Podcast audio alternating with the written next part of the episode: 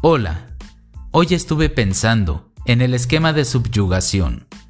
Quienes lo presentan permiten que las demás personas los dominen.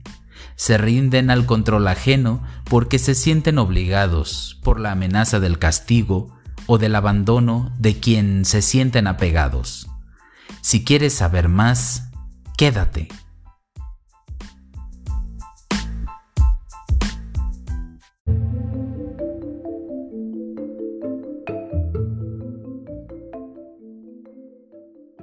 Dentro de este esquema se observan dos formas de subyugación. La primera es la subyugación de las necesidades, en la que las personas suprimen sus propias preferencias y siguen las demandas de los demás.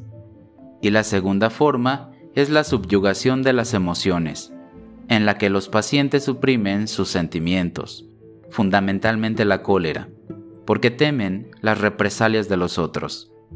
El esquema conlleva la percepción de que las propias necesidades y sentimientos no son válidos e importantes para las demás personas y este casi siempre conduce a la acumulación de la ira, que se manifiesta a través de síntomas desadaptativos como la conducta pasivo-agresiva, los estallidos incontrolados de cólera, síntomas psicosomáticos, abstinencia de afecto, consumo de sustancias y conductas repentinas o exageradas en vez de la vivencia de un sentimiento o reflexión.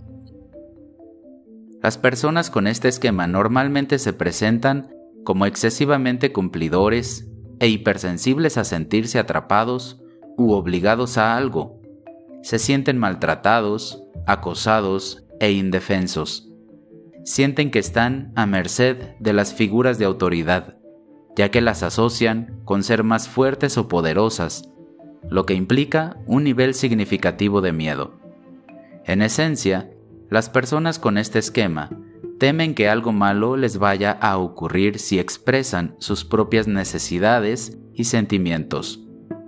Cuando se subyugan, lo hacen por creer que alguien importante para ellos se enfadará, lo abandonará, castigará, rechazará o criticará suprimen sus necesidades o sentimientos, no porque sientan que deberían suprimirlos, sino porque sienten que tienen que suprimirlos.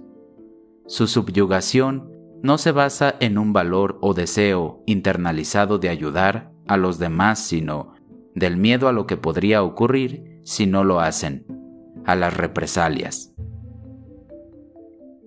La diferencia de este esquema con el autosacrificio, inhibición emocional y metas inalcanzables es que estos últimos asumen que no es correcto expresar las necesidades o sentimientos personales.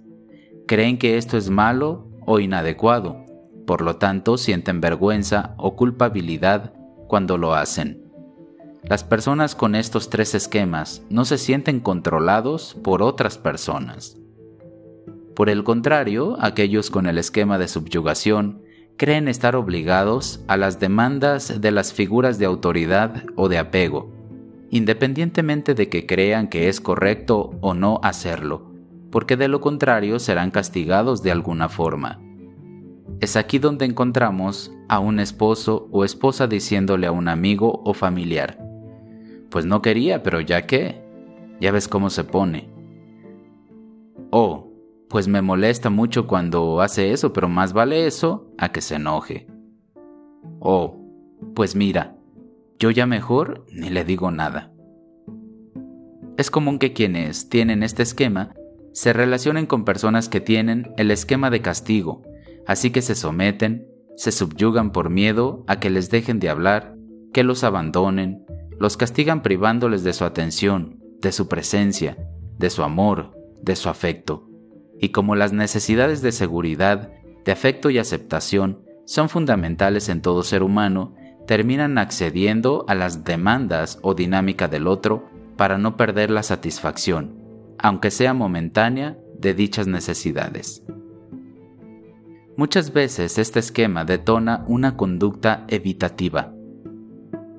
Las personas que presentan este esquema evitan las situaciones en las que otros puedan controlarlos, o donde se puedan sentir atrapados, Algunos experimentan estas relaciones como asfixiantes. También puede generar una sobrecompensación en forma de desobediencia y oposición ante estas figuras de apego o de autoridad, siendo la rebeldía la forma más común de sobrecompensación recordando que la sobrecompensación implica irse al otro extremo de lo que hace sentir el esquema, como intentando luchar contra él.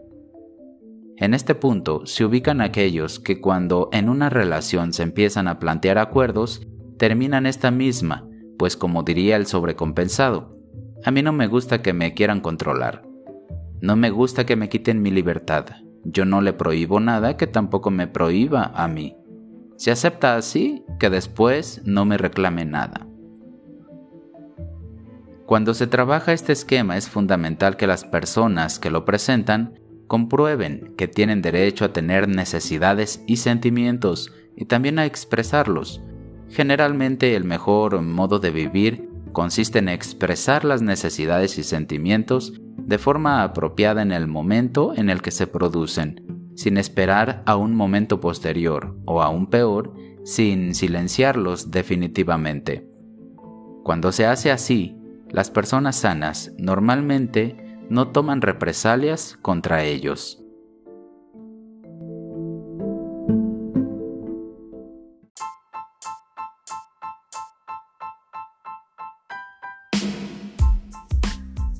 Has escuchado una descripción general del esquema. Eso es todo, pero solo por hoy, porque aún hay mucho que decir.